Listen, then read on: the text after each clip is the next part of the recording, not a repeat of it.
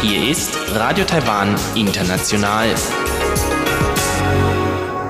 Herzlich willkommen bei Radio Taiwan International aus Taipei, Taiwan. Kurz der Programmüberblick bei unser Programm vom Mittwoch, den 27. Februar 2019. Wir beginnen mit den Nachrichten des Tages, anschließend rund um die Insel. Dort ein Interview mit Dr. Wenne Langen, Parlamentsmitglied und Vorsitzender des Deutsch-Taiwanischen Freundschaftsverbandes. Und im, am Rande notiert geht es dann um Diskussionen um einen möglichen Friedensvertrag Taiwans mit China.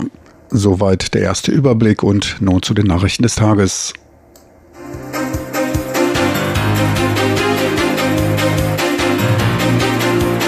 Hier ist äh, Radio Taiwan International mit den Tagesnachrichten vom Mittwoch, den 27. Februar 2019.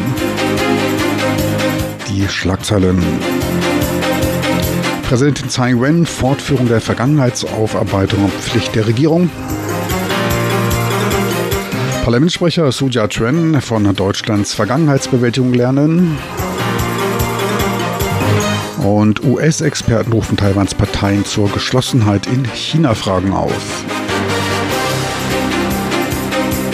Und nun die Meldungen im Einzelnen.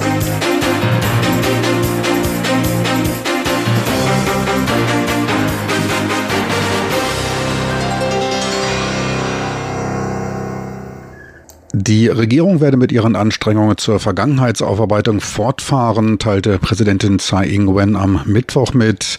Sie machte ihre Aussagen bei einem Treffen mit Verwandten von Opfern des 228-Zwischenfalles. Der 228-Zwischenfall ereignete sich im Jahr 1947, als die Regierung gewaltsam Proteste niederschlugen ließ.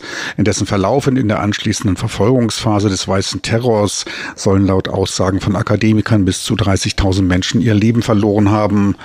Präsidentin Tsai wies darauf hin, dass der Vorfall, trotzdem er schon 72 Jahre zurückliege, lange Zeit nicht erwähnt werden durfte. Erst nach der Demokratisierung des Landes begann die Regierung, ihre Fehler einzuräumen, sich zu entschuldigen und Gedenkstätten zu errichten. Es liege in der Verantwortung der Regierung, die Aufarbeitung der historischen Fakten, die Wiederherstellung des Ansehens der Opfer und deren Entschädigung fortzuführen. Tsai verwies auf die in den letzten zwei Jahren seit ihrem Amtsantritt gemachten Fortschritte und Durchbrüche, wie der Verabschiedung des Gesetzes der Vergangenheitsaufarbeitung und zur Einsetzung einer Kommission dafür. Die 228 Gedenkstiftung habe ferner weitere bisher unbekannte Opfer ausfindig gemacht und bereite ihren Bericht zur Vergangenheitsbewältigung vor, der Mitte diesen Jahres veröffentlicht werden soll. Zum besseren Verständnis der Aufgaben bei der Aufarbeitung der Vergangenheit hat das Kulturministerium im letzten Jahr das Landesmenschenrechtsmuseum eröffnet. Auch in der Zukunft werde die Regierung seine Anstrengungen zur stärkeren Kooperation mit verschiedensten Einrichtungen zur gemeinsamen Bewältigung der Vergangenheitsaufarbeitung ausbauen. Präsidentin Tsai rief die Bevölkerung und Überlebende des Zwischenfalles dazu auf, mit Anregungen und Diskussionen zu einer umfassenderen Aufarbeitung beizutragen.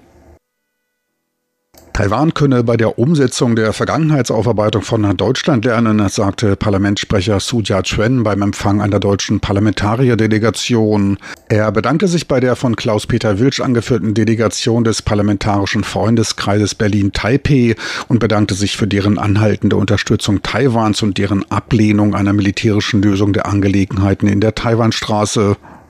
Schon im Vorjahr kam Klaus-Peter Wilsch zur Einweihung des Landesmenschenrechtsmuseums, um sich über die Umsetzung der Vergangenheitsaufarbeitung in Taiwan zu informieren, sagte Su. Die deutschen Erfahrungen bei der Vergangenheitsbewältigung seien wichtiges Lehrmaterial, so Taiwans Parlamentssprecher. Su sprach sich für eine Fortsetzung des Austauschs im Bereich Tourismus, Ausbildung, Wissenschaft und Technik als auch der erneuerbaren Energien aus. Die Einbeziehung der Bürger Taiwans in die automatisierten Grenzkontrollen hätten sich als förderlich für den Tourismus und den Handel zwischen beiden beiden Ländern erwiesen. Die deutsche Delegation tauschte sich zu Fragen der erneuerbaren Energien und eines atomfreien Landes aus und kam auch in Kontakt mit deutschen Geschäftsleuten vor Ort. Die deutsche Geschäftswelt äußerte sich dabei sehr zufrieden über das Geschäftsumfeld in Taiwan. China wäre der größte Nutznießer eines nicht geeinten Taiwans. Taiwans große Parteien sollten daher einen Konsens suchen, um sich den Herausforderungen Chinas stellen zu können. Diese Ansicht vertraten der frühere Vorsitzende des amerikanischen Institutes in Taiwan, AIT, Richard Bush, und der US-Gelehrte Ryan Hess in ihrem gemeinsamen Bericht mit dem Titel Taiwans Demokratie und die China-Herausforderung.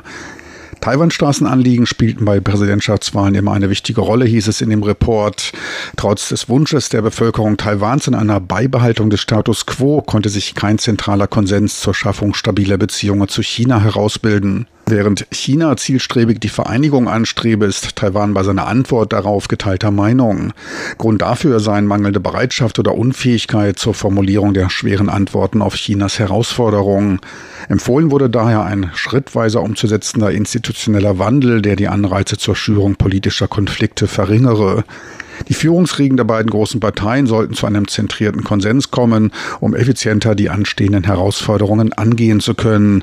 China wurde von den US-Experten dazu aufgerufen, die Meinungen der taiwanischen Öffentlichkeit und das vorherrschende demokratische System ernst zu nehmen. Die Luftwaffe wird Ende Mai im Rahmen des jährlichen Hanguang-Manövers Starts und Landungen auf öffentlichen Autobahnen praktizieren, teilte das Verteidigungsministerium am heutigen Mittwoch mit. Die Übungen werden auf der Autobahn Nummer 1 in der Nähe von Zhanghua abgehalten, um Notfallmaßnahmen des Militärs bei einer Beschädigung der Flughäfen im Kriegsfalle zu testen. Landesweit gibt es mehrere Autobahnabschnitte im Umfeld von Flughäfen, die als Notlandebahnen dienen können. Auch die schnelle Wiederherstellung planer Landepisten wird Teil der Übungen sein. Die Telekommunikationsfähigkeiten des Landes bei Ausfall der Hauptinfrastruktur sind ebenfalls Teil der Übungen. Das Hangong-Manöver ist das jährlich wichtigste, bei dem die Einsatzfähigkeit aller Armeeeinheiten getestet wird. Anfangs werden computergestützte Militäreinsätze abgehalten, später wird landesweit mit scharfer Munition geschossen. Die Meldebehörden des Landes seien bereit für eine Registrierung gleichgeschlechtlicher Ehen, teilte Innenminister Xu Guoyong am Mittwoch mit. Minister Xu machte seine Aussage knapp eine Woche nach der Verabschiedung einer Gesetzesnote durch das Kabinett, welche gleichgeschlechtliche Ehen in Taiwan legalisieren wird. Die Gesetzesnovelle muss nun bis zum nächsten Dienstag vom Parlament überprüft und verabschiedet werden, um rechtskräftig zu werden. Der Gesetzesentwurf sieht für gleichgeschlechtliche Paare eine Gleichstellung beim Erbschaftsrecht und den medizinischen Rechtsfragen Rechtsfragen vor. Adoptivrechte werden nur begrenzt gewährt. Das Format des Personalausweises wird ebenfalls angepasst und wird auch für gleichgeschlechtliche Paare mit Kindern verwendbar sein. Wurden bisher nur Vater und Mutter bei Kinderausweisen verwendet, können in der neuen Version beide Eltern unabhängig vom Geschlecht aufgeführt werden. Des Weiteren wird eine Ausarbeitung fälschungssicherer Personalausweise gearbeitet, die nur die absolut notwendigsten Informationen bereithalten. Dafür ist ein Budget von 4 Milliarden Taiwan-Dollar vorgesehen vorgesehen. Innenminister Hugo Jung gab Gesetzesänderungspläne zur Eindämmung von irreführenden Wahlkampfanzeigen und Verleumdungen von Kandidaten zur Vermeidung irreparabler Schäden bekannt. Bei den zu ändernden Gesetzen handelt es sich um das Wahl- und Rückrufgesetz für Beamte und der Wahl und des Rückrufs des Präsidenten und Vizepräsidenten. Beamte und Präsidentschaftskandidaten, die wegen Falschmeldungen von ihren Ämtern entlassen werden, können im Falle nachgewiesener Falschmeldung gerichtlich gegen diese Meldungen vorgehen. Medienhäuser, die gegen dieses Werbeverbot verstoßen, können mit Strafen in Höhe von bis zu 66.000 US-Dollar belangt werden. Und nun zur Börse. Kaum Veränderung beim Aktienindex TAIEX am heutigen Börsentag, aber überdurchschnittliche Umsätze gab es. Marginal um zwei Pünktchen niedriger bei 10.389 Punkten notierte der TAIEX nach Umsätzen von 4,3 Milliarden US-Dollar bei Börsenschluss. Die technische Barriere von 10.400 Punkten erwies sich als zu stark und konnte nur kurzfristig leicht überschritten werden. Am Devisenmarkt notierte der US-Dollar bei 30,76 Taiwan-Dollar, der Euro bei 34,9 7 Taiwan-Dollar. Und nun die Wettervorhersage für Donnerstag, den 28. Februar 2019.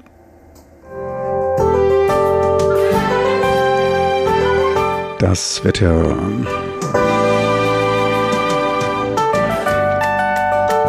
In der Nacht zum Donnerstag ist die Nordhälfte bewölkt, die Südhälfte meist klar. Mit Niederschlägen ist landesweit nicht zu rechnen. Die Tiefstwerte schwanken zwischen 17 und 21 Grad Celsius. Tagsüber überzieht kalte Nordluft Nordtaiwan und bringt Regen im Norden und Nordosten. Die Temperaturen steigen dabei kaum. Besser ist es in der Südhälfte. Dort ist es meist sonnig und die Temperaturen bewegen sich bis zur 30 Grad Marke. Sie hörten die Tagesnachrichten von Radio Taiwan International vom Mittwoch, den 27. Februar 2019.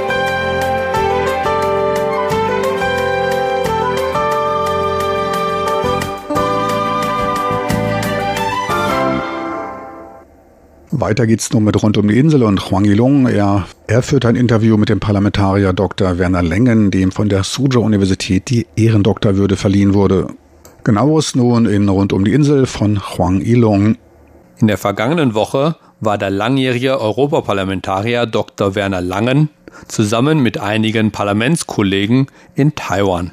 Nach Treffen mit dem taiwanischen Außenminister und der taiwanischen Präsidentin Tsai Ing-wen wurde Dr. Werner Langen, der seit 2015 auch der Vorsitzende der Taiwan-Freundesgruppe ist, dann am vergangenen Freitag von der Suzhou-Universität hier in Taipei die Ehrendoktorwürde verliehen. Ich hatte nicht nur die Ehre, an den Feierlichkeiten teilzunehmen, sondern Dr. Langen nahm sich netterweise, trotz seines vollgepackten Zeitplans, nach der Zeremonie noch die Zeit, sich mit mir zu einem Interview zusammenzusetzen. Verständlicherweise musste das Interview aus Zeitgründen noch in der Universität durchgeführt werden.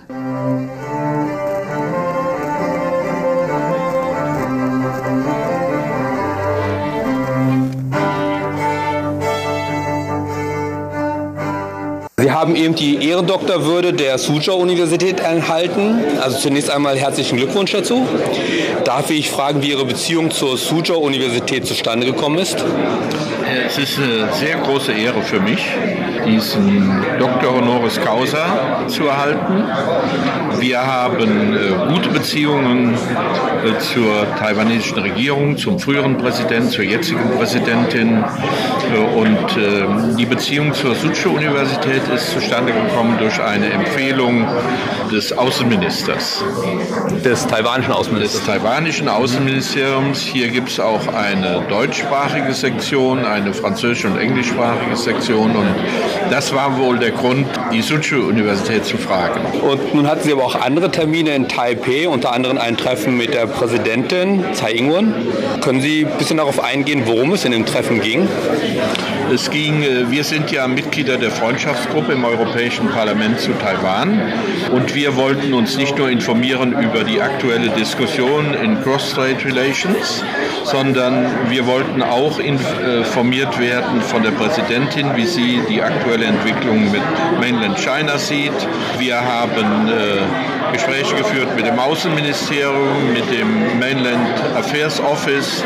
Wir waren im Nationalpark Toroko und wir haben noch vor uns ein Pressegespräch, ein Gespräch mit der Europäischen Wirtschaftskammer, mit den Botschaften und wir haben uns mit der europäischen Vertreterin äh, informiert über die aktuellen Entwicklungen. Die laufen sehr gut im Augenblick. Das Parlament hat Ende Januar eine Debatte geführt, sehr offen und sehr für Taiwan. Und wir haben am Dienstag eine Anhörung im, in Brüssel gehabt, bei der wir nicht teilnehmen konnten. Mhm. Eine Anhörung in Brüssel zum Thema Freihandelsabkommen und Wirtschaftsbeziehungen. Äh, insgesamt ist die Stimmung sehr gut für Taiwan und wir können natürlich nicht den äh, sogenannten Konsensus von 1992 ändern. Aber wir sind entschieden dafür, dass Taiwan seinen eigenen demokratischen Weg wählen kann. Wie sieht denn im Augenblick oder wie wichtig sind die Beziehungen zu Taiwan denn für die EU überhaupt? Das ist ein schwieriger Passus, weil die One-China-Policy von 1992 ist nach wie vor der Status. Die People's Republic of China versucht, Taiwan von internationalen Verträgen fernzuhalten.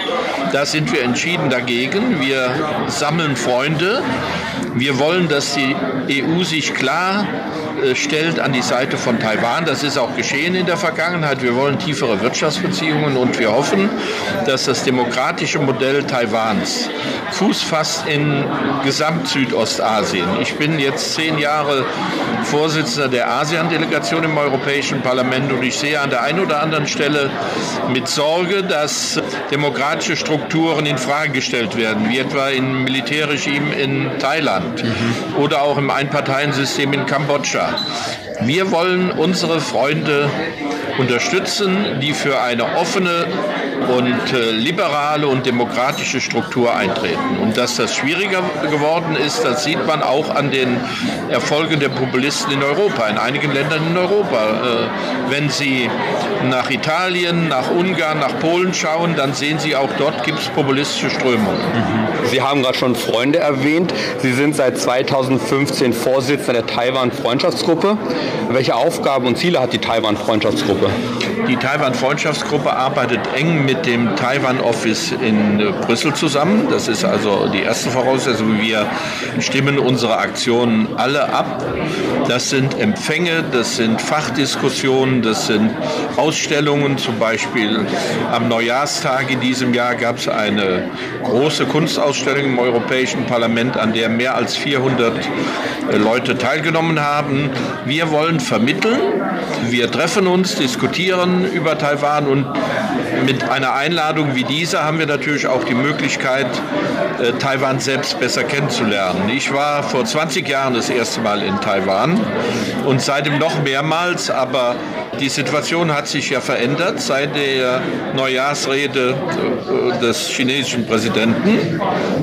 Und deshalb ist es umso wichtiger, dass die Freunde Taiwans an der Seite sind ja, die Rede des, ja, von Xi Jinping. Sie setzen sich ja dafür ein, dass die EU Chinas Anstrengungen entgegentreten sollen, Taiwan aus internationalen Verträgen und Verhandlungen auszuschließen. Ja. Außerdem habe ich auch gelesen, dass Sie dafür eintreten, dass die EU in Betracht ziehen könnte, Taiwan diplomatisch anzuerkennen auch in, oder besonders in Betracht der kürzlichen Drohungen von Chinas Xi Jinping. Warum sollte die EU ein Interesse daran haben? Und was hat in Taiwan so zu bieten, dass die EU eine diplomatische Anerkennung in Betracht ziehen könnte? Das war meine Rede. Sie zitieren meine Rede aus dem Europäischen Parlament vom 31. Januar. Ich glaube, dass man, wenn die Volksrepublik China den Druck erhöht auf Taiwan, da nicht einfach nur zusehen kann. Äh, wir haben das Beispiel der Krim durch Russland erlebt und der Ukraine und wir müssen frühzeitig dagegenhalten. Taiwan ist ein Modell, eine bewährte Demokratie, bei der der Machtwechsel völlig unproblematisch vonstatten gegangen ist zwischen der KMT und der DPP.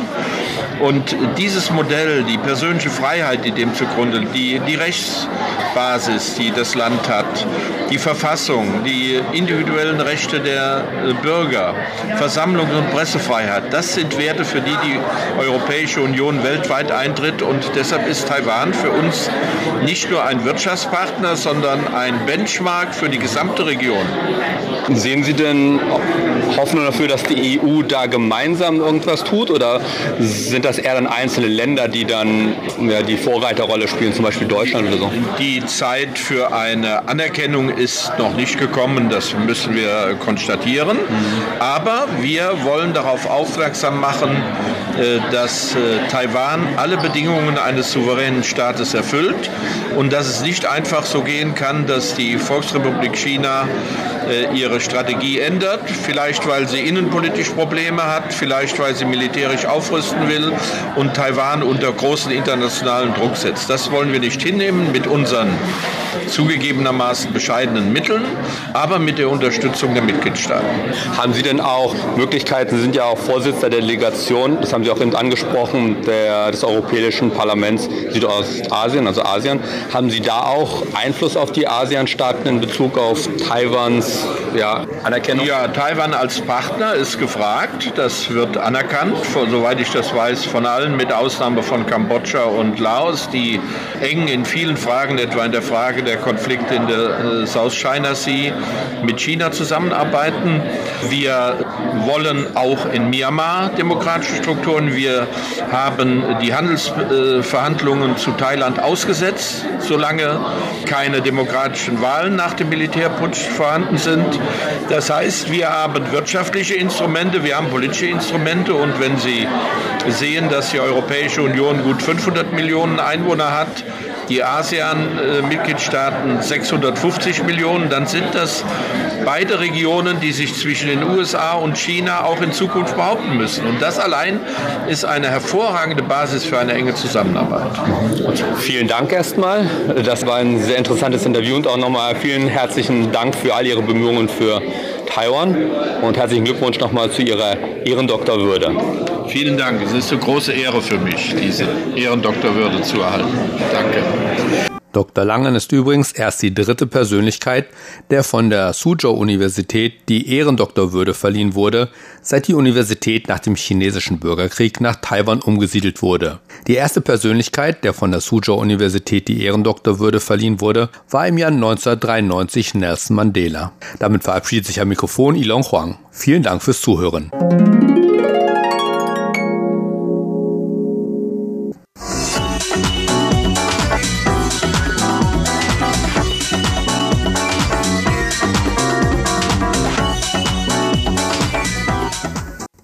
Herzlich willkommen bei Am Rande Notiertes. Begrüßt Sie Frank Pewitz.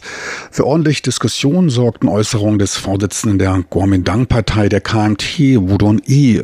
Er gab an, dass im Falle eines Wahlsieges der KMT bei den Präsidentschaftswahlen im Januar 2020 Taiwan möglicherweise ein Friedensabkommen mit China unterzeichnen könnte nach all den Drohungen in der Tat ein Novum. Und da muss man sich auch die Frage nach dem Motiv für den Vorschlag zum Abschluss eines Friedensvertrages mit China stellen. Dies natürlich auch im Kontext der im Januar nächsten Jahres stattfindenden Präsidentschafts- und Parlamentswahlen. Manche Beobachter sehen dahinter Bestrebungen des KMT-Vorsitzenden Wudon Yi, sich als Präsidentschaftskandidat der KMT zu profilieren. Mit diesem Vorschlag scheint er sich die Unterstützung Chinas und damit auch der KMT-Mitgliederstimmen sichern zu wollen. Angesichts der Neujahrsansprache von Chinas Staatspräsident Xi Jinping, in der er deutlich wie nie zuvor den Standpunkt Chinas zur Frage des Status Taiwan darstellte, ein allerdings sehr gewagter Schritt, in den manche ein Einknicken hineininterpretieren könnten. Xi Jinping verwarf nämlich mit seiner Neujahrsansprache jegliche Diskussion über den Status des einen Chinas im Falle eines Zusammenschlusses beider Seiten, der seiner Meinung nach ganz klar unter der Prämisse ein Land, zwei Systeme zu erfolgen hätte. Starker Tobak für die China-freundlichere KMT, denn die betonte in dem erst im Jahr 2000 konstruierten Konsens von 1992 immer das eine China, welches jede Seite selbst interpretieren könnte. Ein Standpunkt, der Taiwan immerhin noch Souveränität über die Entscheidung des endgültigen Modells einer möglichen Einigung einräumte. In der Vergangenheit vor dem Regierungswechsel hatte sich China gegenüber der KMT noch wohlgefällig verhalten und diesen Punkt nicht direkt angesprochen. Dies ist seit Anfang Januar nun nicht mehr der Fall, ein ganz klarer Tritt vor das Schienbein der KMT. Einige Politexperten sehen dahinter eine Überschätzung des politischen Wandels nach den von der DPP verlorenen Kommunalwahlen durch Chinas Staatspräsident Xi Jinping, den man zu sehr der China-freundlicheren KMT und einer möglichen wachsenden Einschüchterung der Taiwaner durch China zuschrieb, wobei Politexperten vor Ort als Hauptgründe des Wahlverlustes eine schlechte Wahlkampfstrategie und zu wenige bürgernahe Themen der DPP ausmachten.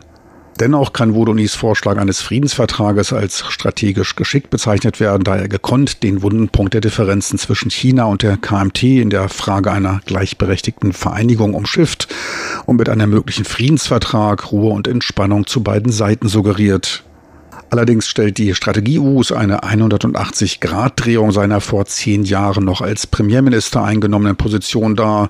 Damals betonte er, dass für Friedensgespräche ein Konsens in Taiwan bestehen und sich China den unterschiedlichen politischen Verhältnissen zu beiden Seiten stellen müsse.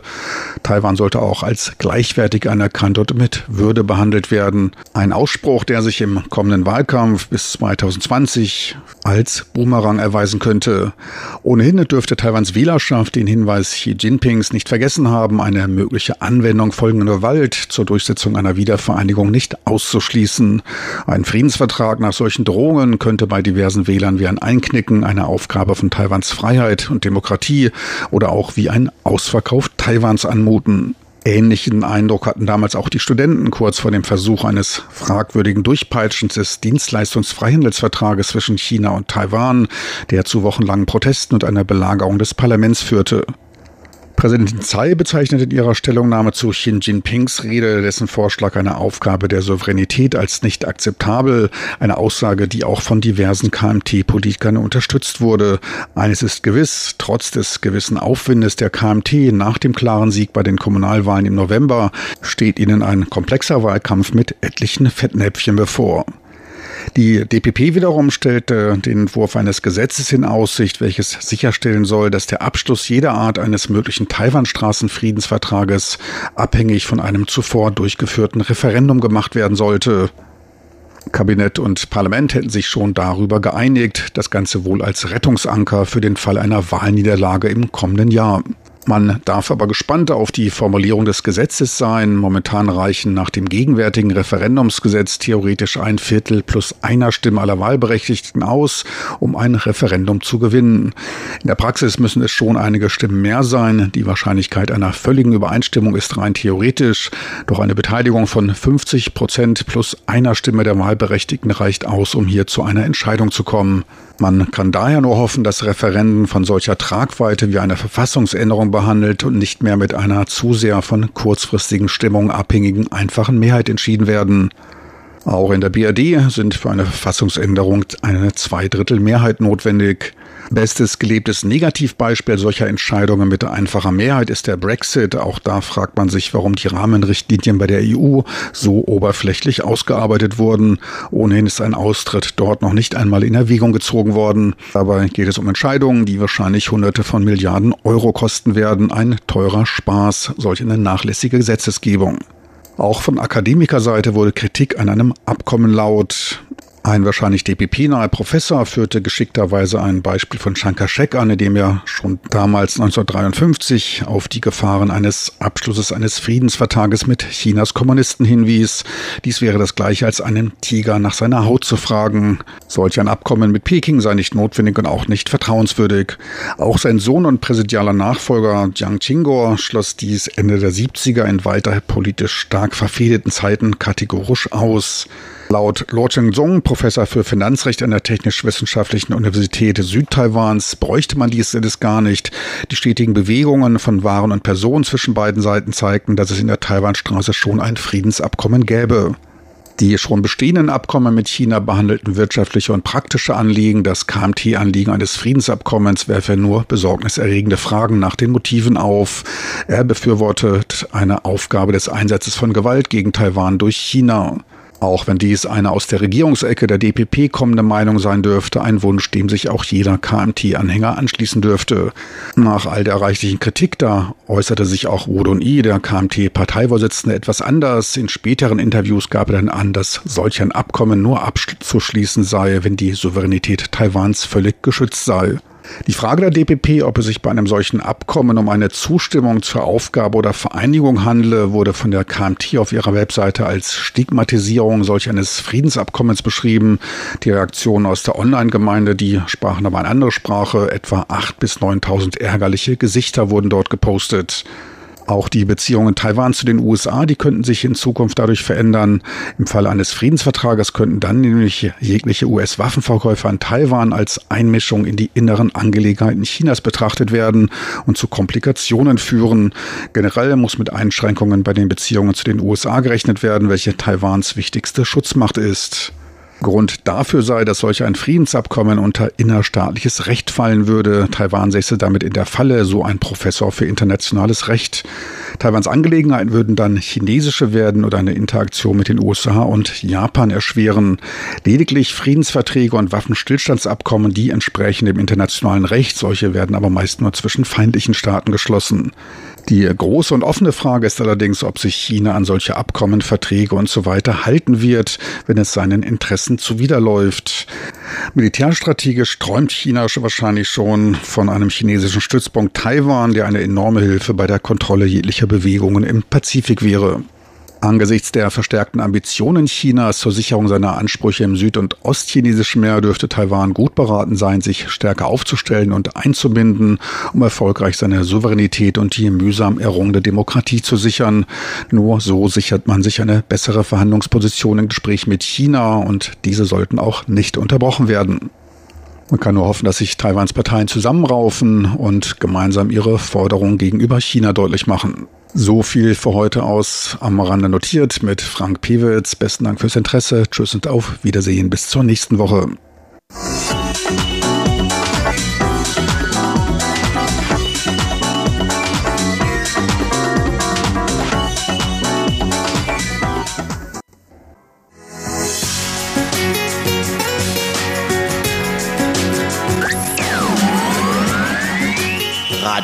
Taiwan, international aus Taipeh.